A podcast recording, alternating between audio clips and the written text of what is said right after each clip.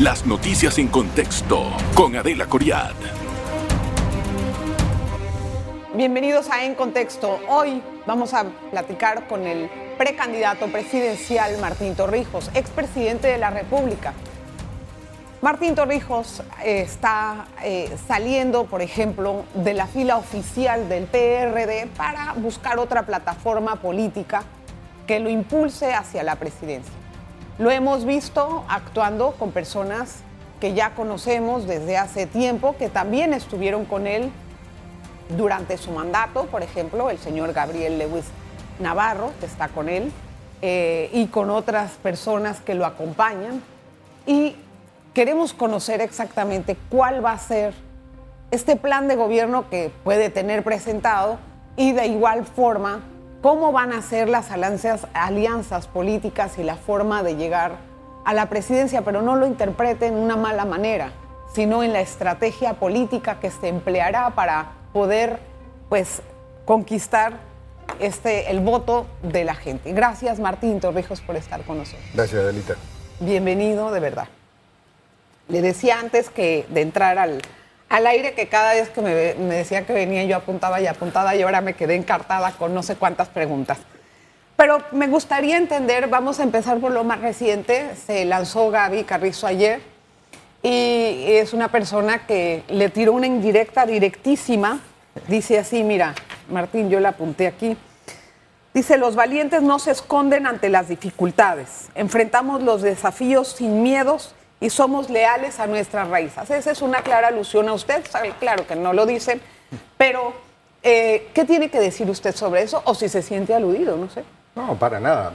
Yo entiendo que hay una contienda interna dentro del PRD, eh, donde tengo no solo mis raíces, sino también, eh, bueno, mi, mi, padre lo fundó, llegué a ser presidente, secretario de la Juventud, fue por 10 años dirigí el partido como secretario general y era otro partido distinto. Pero bueno, hoy están un grupo del gobierno tratando de escoger su candidato y, eh, y lo que se diga en esta contienda, entiendo que es producto de las internas de, de, esta, de este esfuerzo de poner por delante lo que pareciera ser unas primarias. Martín, ¿por qué no peleó dentro del partido? Porque no están las entender? condiciones. No, mira, de verdad que me gustaría entender. Mire todo lo que dijo que ahorita fui secretario, fui presidente, fui esto, el otro. ¿Por qué no dentro? Porque, a ver, todo esto te explico para que sepas que yo tengo no solo un, un tema sentimental con el partido. Claro que lo tengo. Eh, pero también es difícil tener que llegar a esta conclusión. El PRD de hoy no refleja nada del PRD de anterior. El PRD de los idearios de Omar Torrijos, de mi padre, no están reflejados en este PRD de hoy.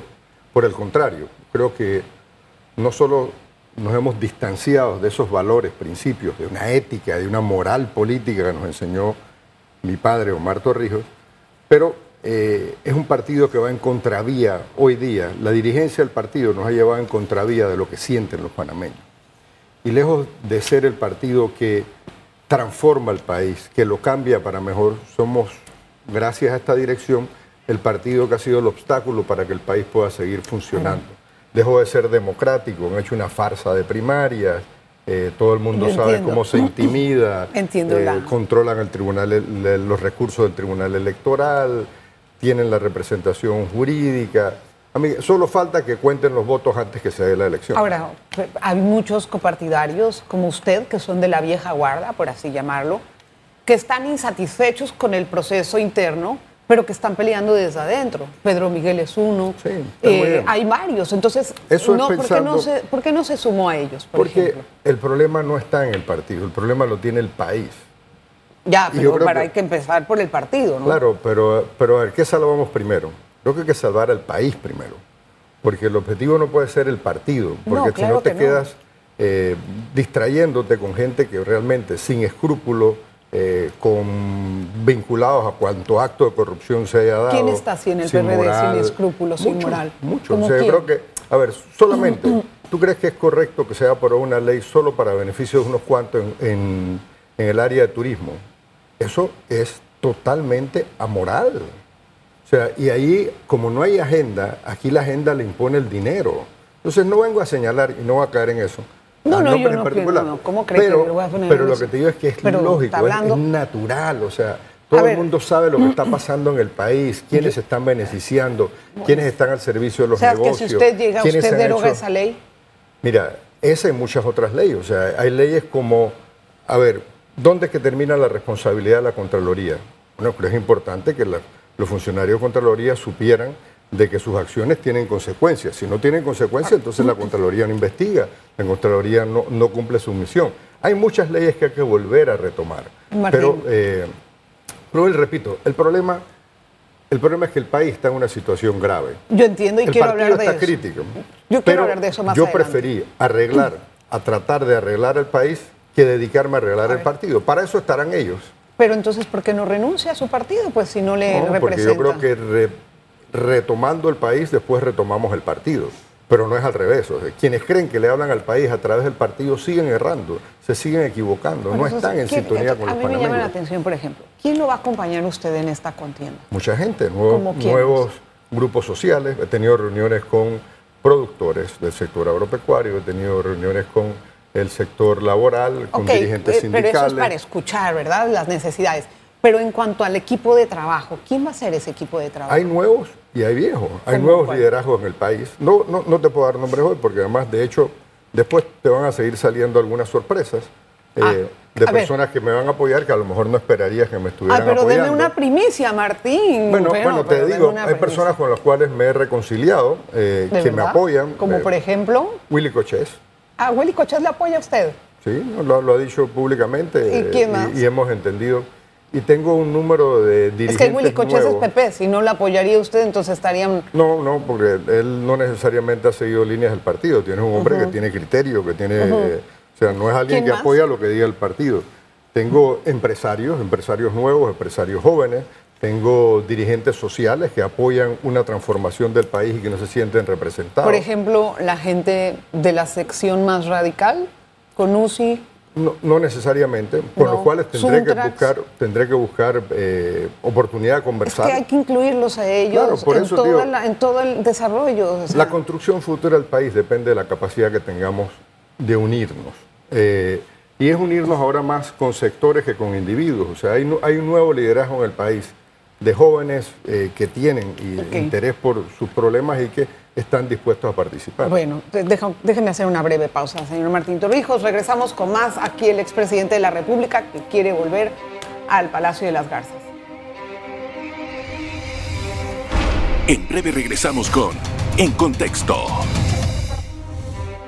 Gracias por continuar en sintonía. Solamente para terminar el tema del PRD y pasar a cosas también un poco más eh, de, de actualidad. ¿Por qué no se metió al CEN? Por ejemplo, ¿Por qué no corrió al CEN, por ejemplo? Para ver Mira, no- quiénes lo iban a apoyar a El usted. PRD no tiene las condiciones democráticas reales para poder participar. Pero son 700 mil adherentes, todos secuestrados. Por eso es que la- por la dirección del partido absolutamente Todos, los todos 700 secuestrados, 700 mil. Los 700 mil terminan en una estructura que toma las decisiones. Y las decisiones que han venido tomando han sido erróneas. Es separar al partido del sentimiento de los panameños. Es realmente ir en contravía de la voluntad de los O panameños sea que que hoy quieren de un cambio. o sea, pero entonces todos ellos están siguiendo La- ese los lineamiento. partidos, ¿No los va a contar partidos con terminan ellos? en un tema piramidal. Y esta dirección tiene otros intereses, otros intereses muy marcados por los intereses comerciales, económicos. Allí, todos los allí no partidos estamos. están. eh, ok, Martín, O sea, pero. yo, yo no me veo allí, no podía estar allí, era imposible Entiendo. pensar de que estos señores Pero no creo que todas las personas piensen así, eh, No, no. pero bueno, o sea, el Hay partido, muchos dentro del PRD. ¿Cuántos puede jalar usted para, para que le apoyen en este gran proyecto que usted tiene en mente? Yo creo que te vas a sorprender de la cantidad de perredistas que han entendido mi situación. que Entonces, están ¿por qué no cambiarlo desde adentro si hay una gran cantidad? Mira, vuelvo y te repito, no están las condiciones para hacer una transformación. Pero además, ¿quién se suma al PRD? No tiene credibilidad. A ver, habla de la corrupción. No tiene credibilidad tal vez porque dice usted que están secuestrados, pero si sale una figura que les pueda brindar credibilidad, Mira, hay que hacer un gran pacto social y el PRD no está en condiciones de liderar nada.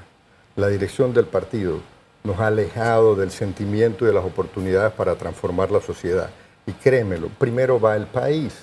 Después que venga que- Panamá, Después veremos lo que pasa en el A mí PRD. no me tiene que convencer de que primero va el país. Yo estoy clarísima que Claro, primero va el país. Pero por eso es que la discusión no es qué va a pasar dentro del PRD, la Ahora. discusión es qué vamos a hacer para cambiar el Usted- país. usted- Después veremos qué va a pasar en el, parti- en el partido, en el PRD o en cualquier otra Bueno, condición. eso, eso es prácticamente se cae de- de- del, del- del- del árbol. Es obvio lo que va a pasar con el partido si usted llega a la presidencia. Vaya, no creo que sea No, algo muy, no, muy no. difícil de adivinar, ¿no? Yo creo que en la política ya aquí no hay nada obvio, la verdad. Don, señor Martín, el, ¿el partido PP lo va a postular siempre, sí o no?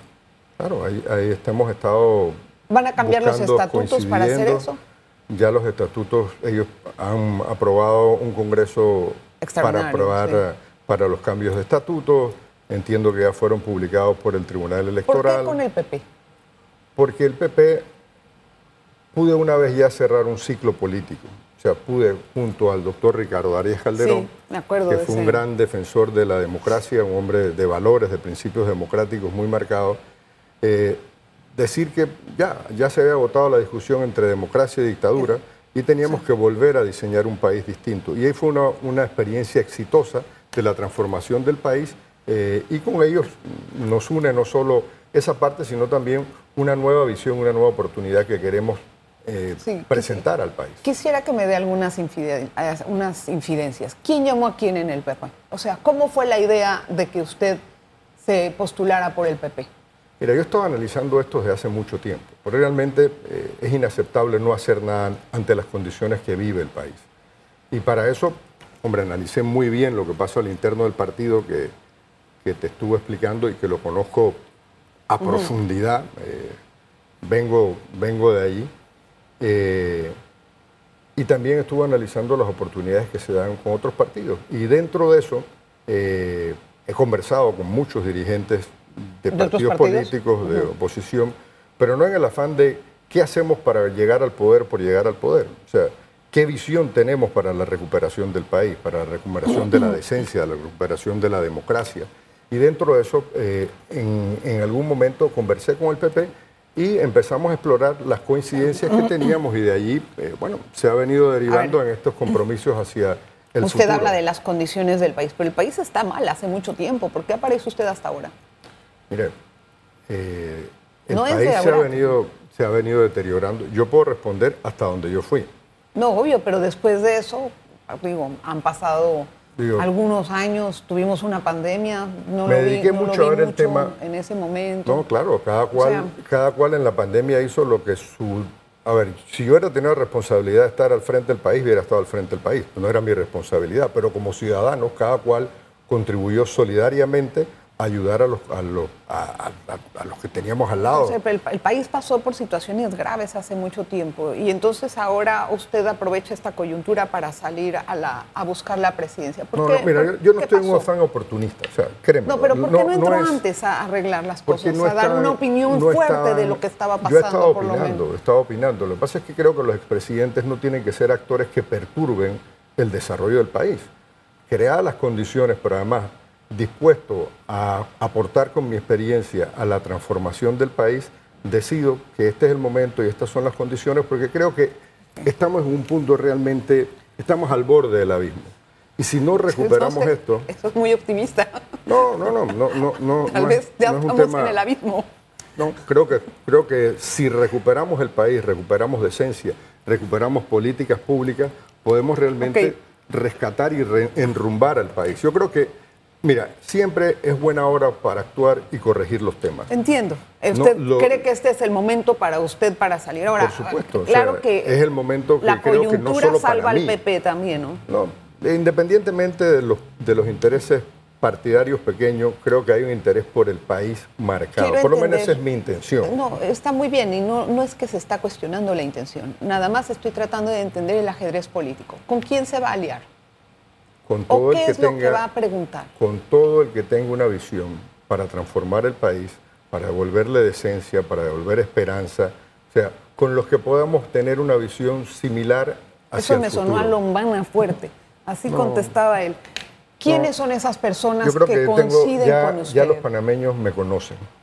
Yo no soy, eh, yo no soy una incertidumbre. O sea, yo goberné, saben cómo soy yo, no tengo conflictos de interés, no llego para ¿No tiene quitarle el negocio. conflicto de interés? No, no sé si ninguno, pero no, no tengo. O sea, ¿Cuál mi interés, es, mi interés es realmente que rescatemos al país. O sea, la gente, los empresarios saben que yo no vengo ¿cómo a quitar las empresas. Los trabajadores No. saben que yo no vengo a fallar en contra de ellos. O sea, yo demostré, y la experiencia de gobernar, que no vivíamos en sobresaltos, que teníamos una visión clara hacia dónde íbamos. Pudimos ampliar el canal, pudimos lograr el proyecto de concertación nacional, pudimos lograr que el país se unificara en torno a proyectos nacionales. Eso se perdió. Y allá es donde tenemos que regresar. A ver, señor Martín Torrijos, eso es algo muy básico que se puede hacer. Para poder llegar ahí usted tiene que conquistar realmente el corazón de los votantes. Según sus encuestas, ¿en qué está?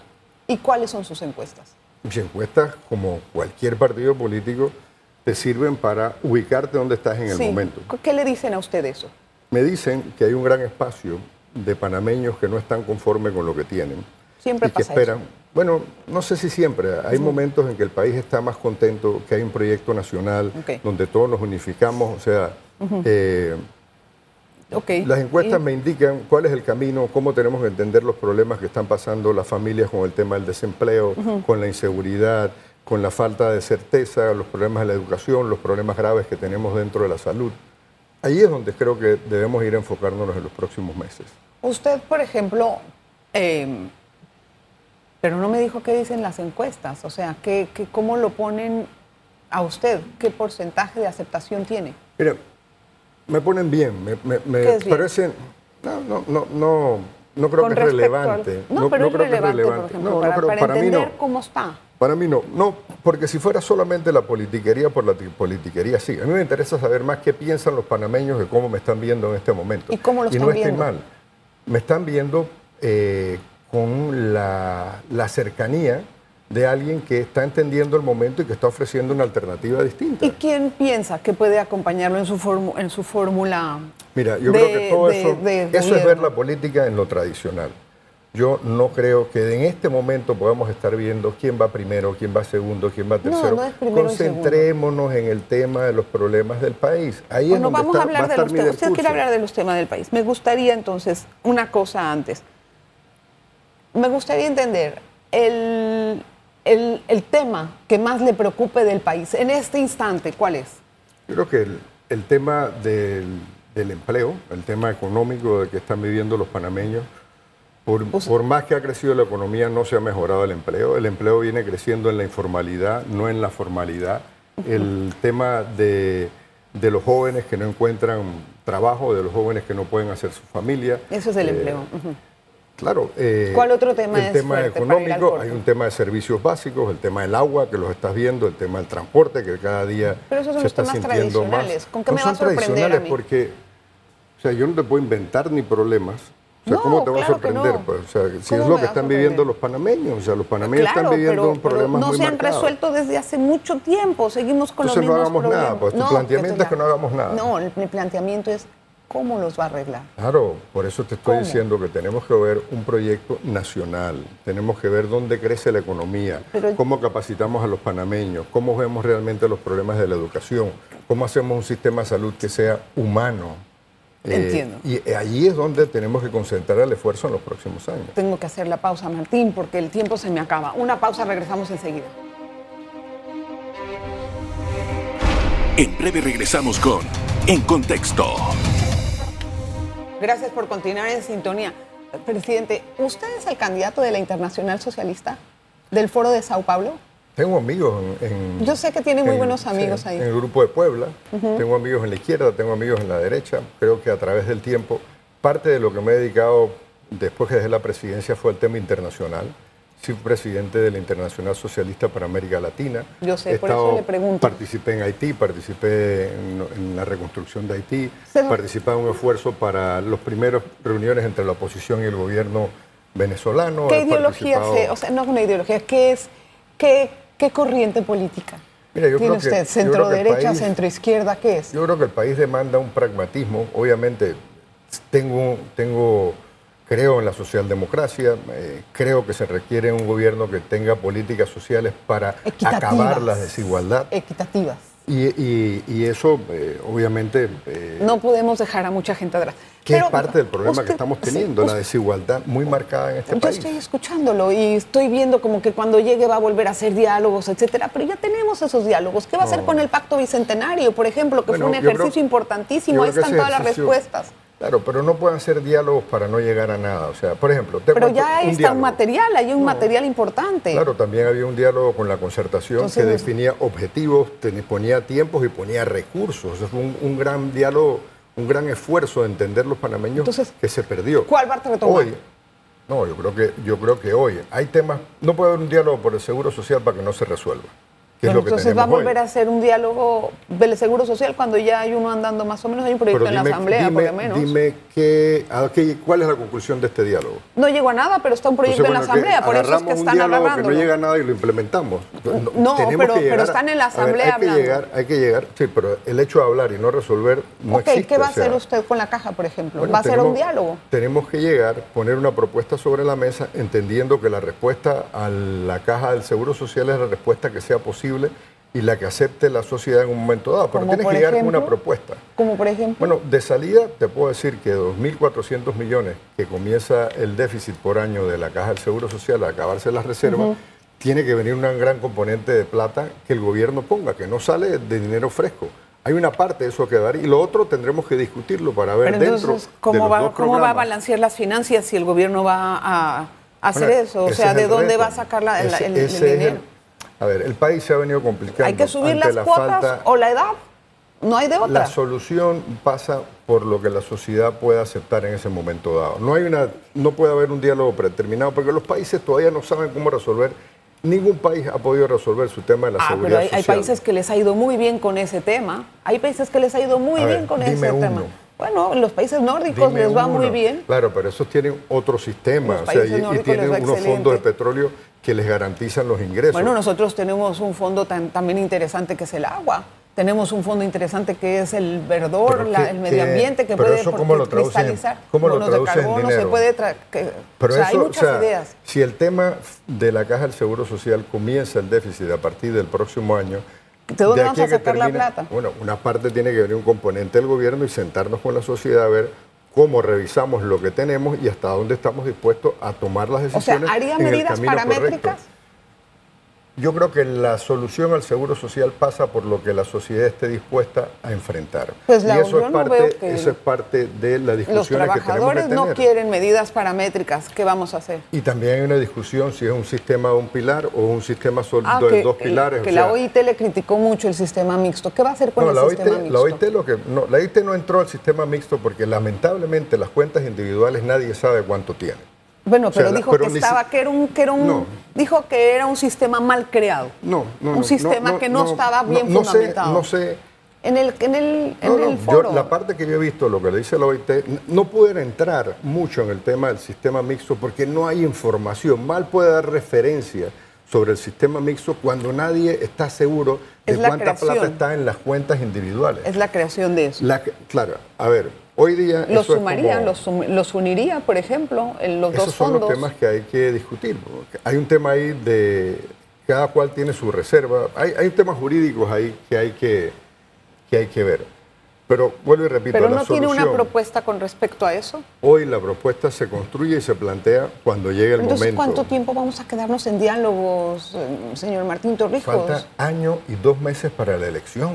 Ok, O sea, pero ¿tú quieres que imagínese, diga- no, no, ver, no, yo pero te agradezco llegamos- el optimismo sobre mi, sobre mi posibilidad. Pero o Bueno, sea, yo- hoy día, hoy día, hoy día. Pero es- quiero ver, quiero, quiero una, una propuesta. Claro, cuando lleguemos, está cuando del lleguemos, ya lo país. hice, o sea, ya lo hice, llegamos con una propuesta, lo pusimos sobre la mesa, discutimos. Esa propuesta eh, se, dio un, se, se dio inquietudes sociales sobre la misma, tuvimos que regresar y sale una segunda propuesta. Pero no fue un diálogo como el que estamos viendo hoy, Adelita, es, son otros tiempos. Los diálogos de hoy no tienen propósito, Estoy de los diálogos de hoy solo son para perder o ganar tiempo. ¿Quién es el Martín Torrijos de ahora y quién es el de antes? Mira, Pero corto. Hombre mucho más corto. reflexivo, mucho más maduro. Creo que la experiencia le demuestra a los panameños lo que somos capaces de hacer y que tengo el liderazgo para, sin amenazas ni imposiciones, lograr unir al país por delante y resolver los problemas agobiantes que tenemos. yo tengo una curiosidad, señor Martín Torrijos. ¿Cómo siente usted de haber traído a Odebrecht y después de ver todo el escándalo? Mira, el hecho que Odebrecht viniera en ese periodo es lo mismo que le preguntaras a los Estados Unidos qué sienten ellos que Odebrecht. No, pero, usted. no, no, porque yo no lo traje como el propósito de eso. Ay, claro que no. ¿Quién está diciendo eso? O sea, no, pero, lo que te digo es que después Odebrecht era la compañía más grande de construcción de América y estaban en todos los países y Panamá fue un país que atrajo mucha inversión extranjera. Ahora, yo puedo responder por Odebrecht durante mi gestión y durante mi gobierno y no hay nada, ningún caso, no porque no se investigó. Todas las obras en Odebrecht se investigaron, pero no encontraron nada durante mi periodo. O sea, no, ¿cómo quieres que me sienta? Yo no tengo responsabilidad por lo que pasó después. No, pero no le estoy diciendo que tiene responsabilidad, sino por decir, bueno, los traje y miren que acabó esta vaina, pues como diciendo, esto no, pues, fue lo mejor después para el país. Yo creo que no, no, es solo, no, es solo, no es solo, no, no había, no había ninguna investigación, la verdad. No, no, no, en esa época no, pero el esquema existía. Los, no, no existía. O sea, nadie cuestionaba de Brecht y entró a todos los mercados del mundo. Pero independientemente de eso, lo importante es que no tengo nada que ver con los temas de corrupción de Odebrecht. No porque no se haya investigado, porque no tengo nada que ver. ¿Su negocio no se dio? Yo no tengo ningún negocio con Odebrecht. No, no, no, en su, en su mandato. Mire, ahí están todas las investigaciones, ahí están todas las obras que se han investigado y ahí no hay nada, ningún señalamiento sobre mi periodo de gobierno. Le, le, agradezco que venga, ya se me acabó el tiempo, me están reclamando. Oiga, señor Martín, para regresar al programa para poder hacer otras entrevistas. Seguro, me, das más chance nada más para desarrollar. Claro, con mucho gusto. Dale. ¿Se sintió cómodo? Sí, sí, Gracias. la verdad que sí. Gracias por venir. Gracias. Espero que no se, no se pierda después. Venimos, venimos de vuelta. Gracias, señor Martín. Gracias a usted por estar con nosotros en contexto. Le veo la próxima. Las noticias en contexto con Adela Coriad. Revive este programa entrando al canal 1 de BOD de Tigo.